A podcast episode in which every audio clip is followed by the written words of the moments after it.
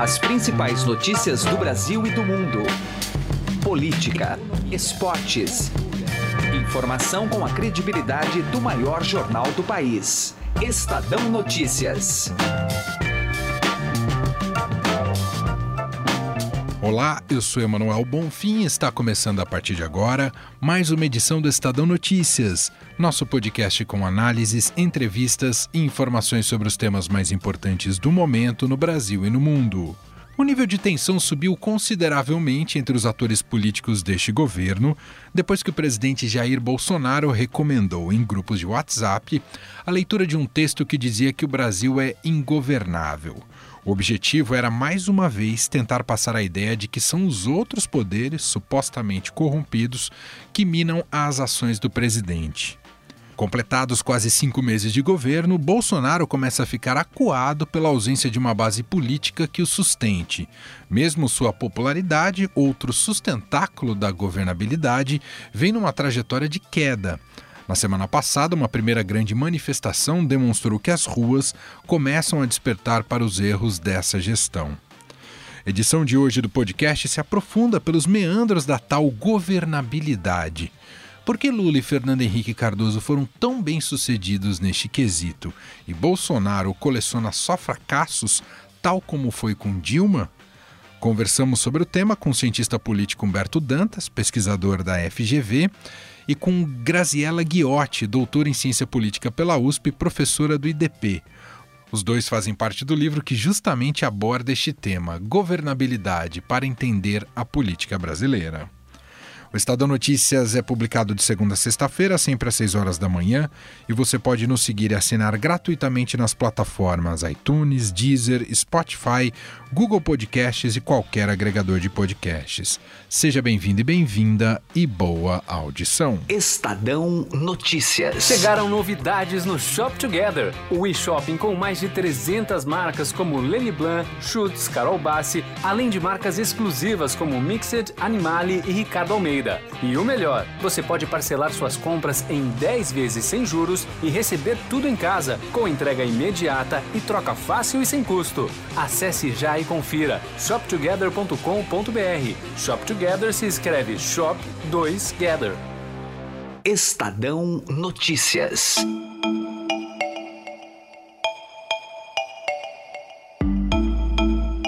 Desde a redemocratização, em 1985, os presidentes eleitos sabiam da importância de se manter uma relação saudável e amigável com o Congresso Nacional e com a sociedade. O termo que sintetiza essa dinâmica no poder é governabilidade. Mas o que quer dizer exatamente governabilidade? Se formos buscar no dicionário, a definição diz o seguinte: governabilidade é uma conjuntura de estabilidade política, social e financeira em que o poder executivo pode exercer plenamente as suas atribuições. No entanto, essa estabilidade só é possível quando há uma boa relação entre os poderes constituídos. A jovem democracia brasileira mostra que, quando houve ruídos nessa afinidade, a sustentabilidade do governo se tornou impossível. Os motivos são os mais variados. O governo do presidente José Sarney foi marcado pelo início da pluralização dos partidos. No Brasil existiam apenas dois até aquele momento. Logo, o presidente percebeu que precisaria dialogar com todos para manter a saúde da gestão. Eu, para governar, preciso de uma base de sustentação política e congressual que me assegure administrar sem freios e sem limitações. Necessitamos de uma maioria nítida, clara, segura e sofismável e assegure uma tranquilidade ao governo e, portanto, uma tranquilidade à nação brasileira. O sucessor de Sarney, Fernando Collor de Mello, foi o primeiro a sentir mais na pele a perda da tal governabilidade. A saída era atacar o sistema político estabelecido. Com decisões monocráticas e distantes do parlamento, além da forte pressão popular, foi retirado do cargo em 1992. É difícil, quase impossível, você fazer conviver um sistema presidencialista com um sistema partidário forte. É absolutamente impossível. Por isso que eu defendo a instituição e a implantação do, do, do parlamentarismo. Porque o parlamentarismo, sim, ele convive bem com partidos. A partir da instituição desse sistema de governo, nós teremos possibilidade de criar, de estabelecer no Brasil partidos com contornos definidos, partidos ideologicamente consistentes, de modo a que a sociedade possa se sentir refletida neste ou naquele partido. Itamar Franco, mais um vice que virou presidente, logo percebeu o estrago deixado por Collor e acenou para todos os atores da democracia em nome da aprovação de projetos importantes para o país. O presidente, por exemplo, apelou para a união entre executivo, legislativo e sociedade para alavancar o plano real governo não aceitará e nem permitirá interesses particulares, nem sempre legítimos, se sobreponham aos superiores direitos da coletividade. A grandeza dessa conquista transcende as circunstâncias do tempo eleitoral. Trata-se de um esforço de toda a nação, que coube ao presidente da República coordenar e administrar, a fim de, no cumprimento impostergável dever, deixar a seu sucessor quem quer que seja o escolhido. Moeda sólida. Quem seguiu os caminhos de seu antecessor foi Fernando Henrique Cardoso, que procurou estender o diálogo com todos os parlamentares. Fernando Henrique ressaltava a importância de uma boa convivência, inclusive com a oposição, para governar o país. A democracia que queremos é, é do diálogo plural, dentro do respeito à diferença, à crítica e à alternância no poder mas o corolário da crítica é a proposta alternativa e construtiva. Não me intitulo senhor de um caminho único. Estou pronto a discutir e a, retificar o rumo, sempre que me convençam de que é a alternativa melhor para o país. Alegro-me de que o diálogo com a oposição já se tenha iniciado. Sei que temos divergências em vários campos, mas sei também que há temas e ações que estão acima das diferenças partidárias. O diálogo contribui para identificar veredas novas, enriquece a democracia e fortalece o país. Luiz Inácio Lula da Silva, que passou boa parte da vida política criticando a forma de negociação com o Congresso, aprendeu rápido que se indispor com parlamentares não era um bom negócio. Sob a minha liderança, o Poder Executivo manterá uma relação construtiva e fraterna com os outros poderes da República, respeitando exemplarmente a sua independência e o exercício de suas altas funções constitucionais. Eu, que tive a honra de ser parlamentar dessa casa, espero contar com a contribuição do Congresso Nacional no debate criterioso e na viabilização das reformas estruturais que o país demanda de todos nós. Pela segunda vez na história recente do país, um presidente teve sérios problemas de relacionamento com o legislativo. Dilma Rousseff até tentou mudar o diálogo com deputados e senadores. Se erramos, precisamos consertar os erros. Se acertamos, precisamos avançar nos acertos e seguir em frente. Mas para isso precisamos de estabilidade política. Por isso, essa reforma tem também um propósito: o de atualizar a base política do governo, buscando uma maioria que amplie nossa governabilidade.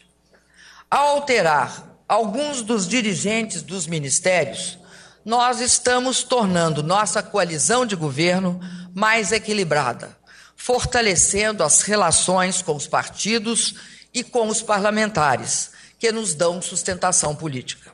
No entanto, a falta de governabilidade e a descrença no governo em tirar o país de uma crise econômica acarretaram no seu impeachment. Mais uma vez, o vice assume o papel de protagonista. Oriundo do parlamento, Michel Temer soube dialogar com o Congresso, o que fez com que se livrasse de denúncias apresentadas pelo Ministério Público.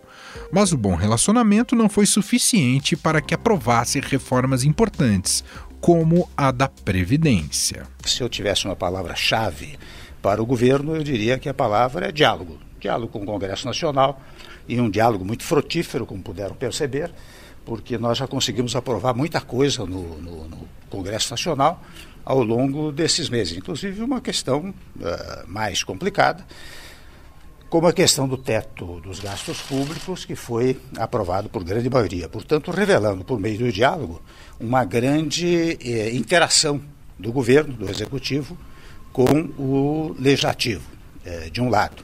Eh, de outro lado, evidentemente que nós eh, vamos prosseguir nessas reformas todas com vistas à austeridade fiscal, ao controle das contas públicas, mas ao mesmo tempo trabalhando pelo crescimento do país. O atual governo vive uma situação delicada com o Congresso Nacional. Com o discurso de fugir do chamado Toma lá da cá, Jair Bolsonaro já travou alguns embates com os parlamentares. E toda imprensa pergunta para mim: como você vai governar sem o Toma lá da cá? Eu responder, eu devolveria a pergunta a vocês. Existe outra forma de governar ou é só essa? Se é só essa, eu estou fora. Agora, não dá para o parlamento e o executivo ser um corpo só. Esse distanciamento do legislativo, a quem costumeiramente Bolsonaro classifica de velha política, tem acarretado em sérios problemas de gestão. Há uma sensação de um governo que não governa, que não anda. Na última sexta-feira, o próprio presidente endossou um texto que, em seu teor, responsabiliza outros poderes pelo estado crítico da governabilidade.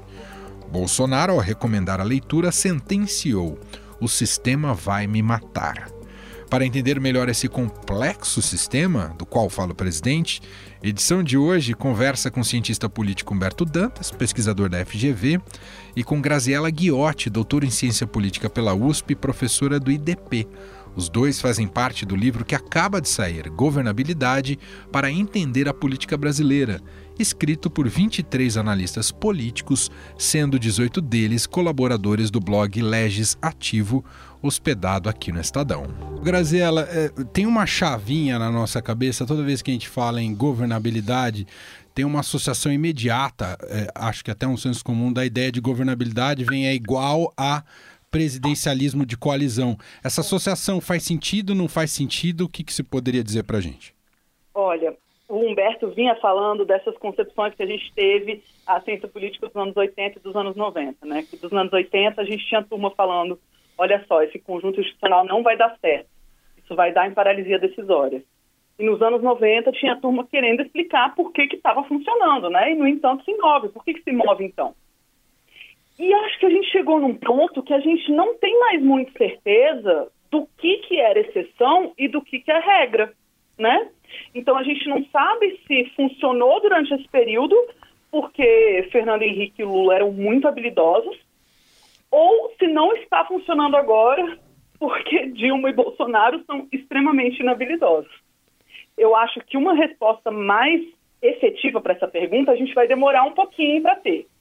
O que a gente sabe é que o presidencialismo de coalizão é uma construção absolutamente informal de coalizão. Então a gente tem um Congresso com múltiplos partidos, cada vez mais, né? Cada vez mais partidos efetivos também, com participação considerável. E a gente tem um executivo que agora se propõe a construir governo de uma forma diferente. Porque antes todo mundo construía governo como? Você ia lá, compartilhava o governo com o partido, quer dizer, o, um, uma das lideranças desse partido assumia uma pasta ministerial e quando ele assumia essa pasta ministerial, você pressupunha que ele passava a fazer parte do governo, ele virava base. Isso era muito fácil de definir. Sem essa lógica de dividir o governo, a gente não sabe mais quem é base. Isso traz a reflexão para a gente pensar por que, que a gente não estudou isso como instituição informal, como a gente assumiu isso como dado. Né? E daqui para frente acho que vai ter muitas respostas para o que é do presidencialismo de coalizão e para o que, que era de conjuntura.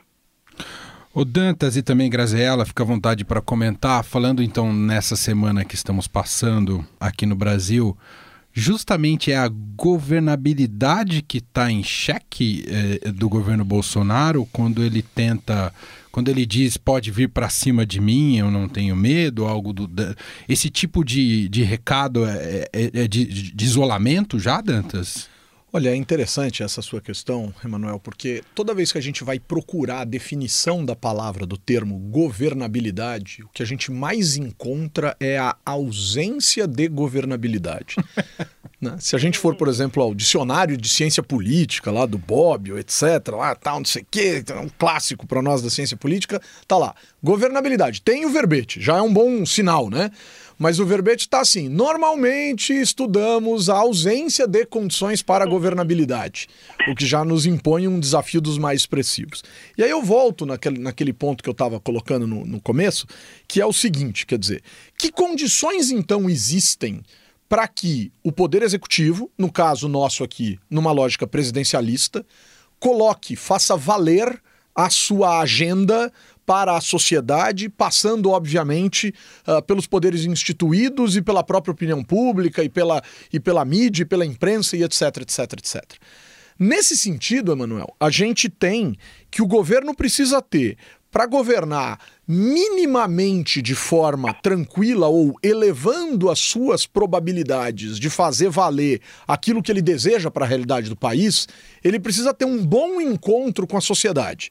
Né? Presidentes mais ou menos populares, é, manifestações mais ou menos agudas nas ruas e etc, etc, etc, dão um certo tom disso. Essa semana, né, por mais que as pessoas que tenham ido às ruas uh, não conheçam lá exatamente a fórmula da água e sequer saibam quanto é 7 vezes 8 na visão do presidente da República, a despeito de um ministro dele da Educação, por exemplo, se auto-intitular o melhor ministro da Educação de todos os tempos, mas não saber lá muito bem que 30% de 100 é 30 e não 3,5, né? Esse é o esse é o presidente que a gente tem, quer dizer, que neste instante não está satisfeito né, com as manifestações nas ruas. Esse é um ponto importante para se governar um país. Lembre-se que Michel Temer dizia: da presidente Dilma não se governa com esta baixíssima popularidade durante muito tempo. Ele foi a antítese do que ele mesmo disse, mas ele se ancorava em outros ambientes. Depois eu tenho a questão do judiciário, Emanuel. Se começam a estourar escândalos envolvendo as pessoas, etc. E aí é que ele está se protegendo, o Ministério Público pode vir para cima de mim, eu não tenho nada a dever, é, pode quebrar meu sigilo, etc, etc, etc. O problema é que não é só ele. Tem a família, tem os assessores envolvidos, tem a esposa que recebeu o cheque de não sei quem. Enfim, ele vai se uh, enroscando numa rede bastante complexa que nos leva a imaginar que há algum tipo de questão associada à corrupção para a gente trabalhar. O terceiro ponto, a mídia já não é mais simpática há um bom tempo e até mesmo aqueles que simpatizavam já estão criticando de maneira aguda, porque o próprio governo cavou a sua cova. Né? Lembremos daquele provérbio chinês: para sair do buraco, a primeira atitude é parar de cavar. E o governo cava uma sentença nova por dia para se complicar ainda mais por conta uh, da, das questões de conflitos internos. E por fim chega o parlamento, que é o mais complexo. Agora, quando os partidos políticos são chamados no Planalto e saem de lá dizendo não queremos nada, é, a coisa está complicada. Porque os partidos já estão começando a desistir. E aí a gente começa a, a, a fazer o seguinte cálculo: estão desistindo porque efetivamente estão percebendo que a coisa está ficando muito ruim ou estão desistindo para fazer aquele jogo do tipo, não, uh, ainda sequer fomos ao cinema, então não vamos colocar aliança de compromisso. É, eu lembro dessa atitude de Kassab lá atrás, no governo Dilma, antes das manifestações de 2013. Não me parece ser hoje esse o ambiente que faz com que os partidos já comecem a se negar a andar de mãos dadas com Bolsonaro na praça. Então eu acho que a gente está numa situação bem complicada associada à governabilidade. Eu acho que você falou de um ponto muito importante, Humberto, que é a questão do judiciário também, que é um pois é. ator é. que veio participando cada vez mais de toda essa de toda essa mistura, esse equilíbrio de poderes que a gente está tentando construir. E o judiciário entra também com um papel importante quando ele faz uma, um, um movimento no sentido de tentar fortalecer a fidelidade partidária para que os uh, deputados não mudem mais de partido, então agora a vaga pertence ao partido, não ao deputado, e o deputado só pode sair de seu partido se fundado um partido novo. Então você cria um incentivo, o judiciário sem querer criou um incentivo para aumentar o número de partidos né? Porque se eu só posso mudar de partido para ir para um partido novo, vão surgir partidos novos, né? Isso, é, é para mim, é um grande sinal de que é uma decisão que teria que ter sido tomada no legislativo.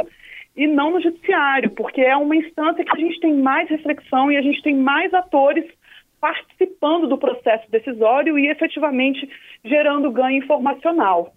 Né? Grazi, então, eu, eu acho que, que, Tem, tem um ponto que você coloca aí, é, aquela, aquela antiga cláusula de desempenho lá da década de 90, que valeria para os anos para o ano de 2006, para a eleição Sim, de 2006. Não vingou.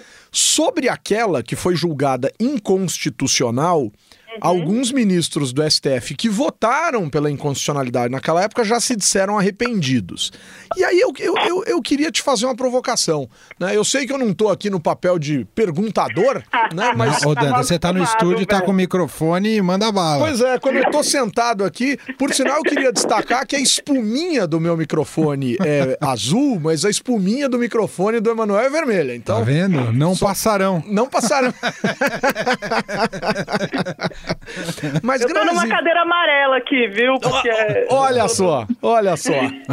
Mas, Graziela, eu queria, eu queria que você tocasse num ponto que você disse o seguinte: é, a habilidade de Fernando Henrique e de Lula e a dificuldade de Dilma e de Bolsonaro. Mas talvez uma variável explicativa que possa ser utilizada para explicar, a despeito das personalidades, do valor dado à política, eu acho que isso tudo também explica muito, mas uma das variáveis que poderiam explicar esse distanciamento uh, da primeira dupla, da segunda dupla em relação a sucesso de governo, de sucesso de agenda de governo, é exatamente esse ponto que você toca da quantidade de partidos políticos com os quais estes agentes têm que negociar. Fernando Henrique formava a maioria constitucional com quatro partidos. Sim, né? É, agora a gente já deve estar chegando aí em algo entre 8 a 10, enfim, alguma coisa nesse sentido. Você acha que essa seria uma variável importante de ser medida no termo da governabilidade, não?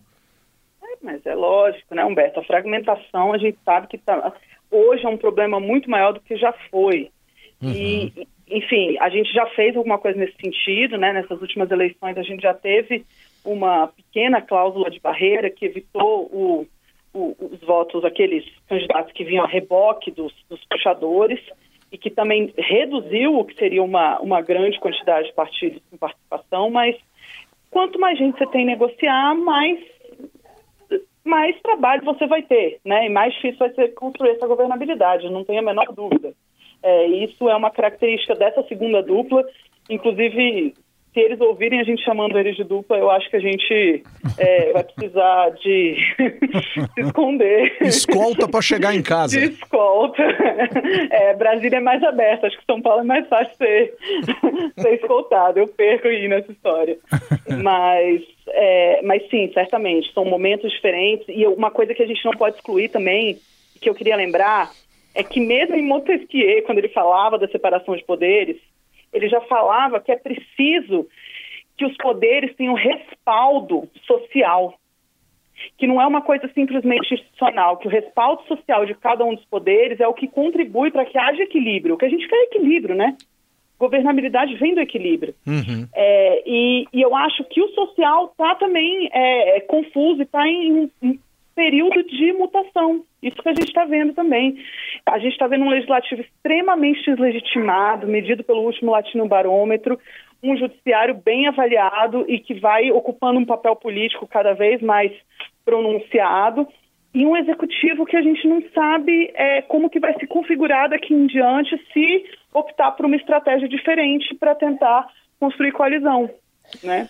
Então, eu acho que é por aí. Quero agradecer muito aqui a Graziela Guiotti, doutora em Ciência Política pela USP, professora do IDP, uh, ah, atendeu a gente aqui por telefone. Obrigado, viu, Graziela? Imagina, eu que agradeço, sempre bom falar de política. E também Humberto Dantas, cientista político, pesquisador da FGV, da Uninove, coordenador do blog Legislativo, uh, que esteve com a gente aqui no estúdio. Obrigado, viu, Dantas? Eu que agradeço, um grande abraço e curtam a obra, leiam o livro, é legal, é gratuito, é PDF e é divertidíssimo para quem gosta de estudar política. Inclusive, gostaria de reforçar aqui o livro Governabilidade para Entender a Política Brasileira. A gente vai disponibilizar no post que a gente faz sempre a cada podcast novo. Então, na página de podcasts do Estadão, você vai encontrar lá o PDF para baixar justamente esse livro. Obrigado novamente, Dantas, Graziella. Um grande abraço para vocês. Valeu, abraço. Obrigada. Estadão Notícias. Direto ao assunto, com José Neumann e Pinto.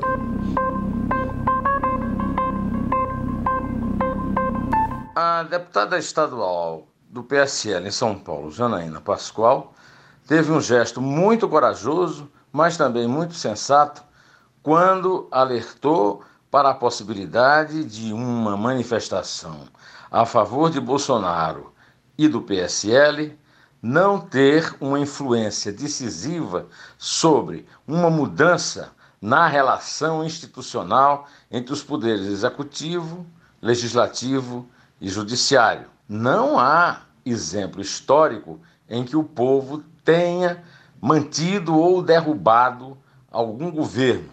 Sempre isso aconteceu por algum tipo de ruptura, um golpe civil ou um golpe militar com o povo na rua, ninguém invadiu o Congresso, ninguém fechou o Supremo Tribunal Federal e não se vai fechar o Supremo com um jipe, um soldado e um cabo. É uma operação muito complicada e a rua não participa.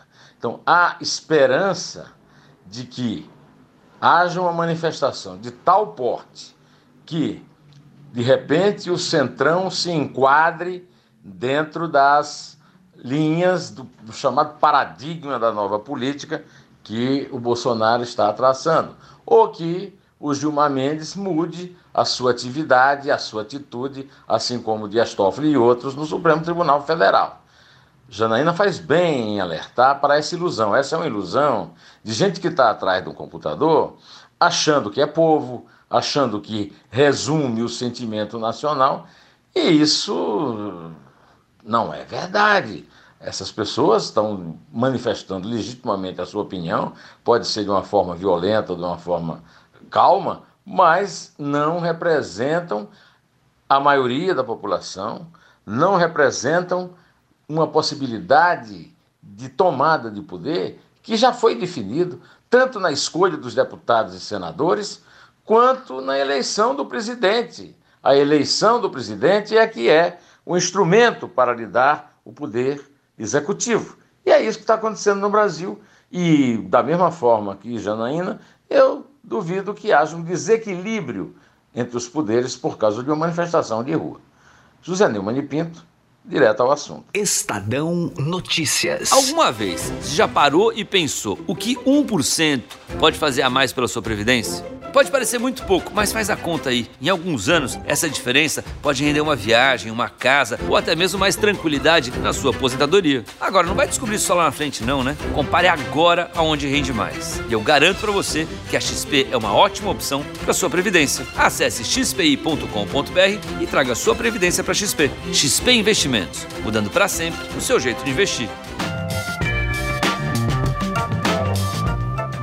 O Estadão Notícias desta segunda-feira vai ficando por aqui. Contou com a apresentação minha, Emanuel Bonfim, produção de Gustavo Lopes e montagem de Nelson Volter. Diretor de jornalismo do Grupo Estado é João Fábio Caminoto. Mande seu comentário e sugestão para o e-mail podcast@estadão.com. Um abraço para você e até mais. Estadão Notícias.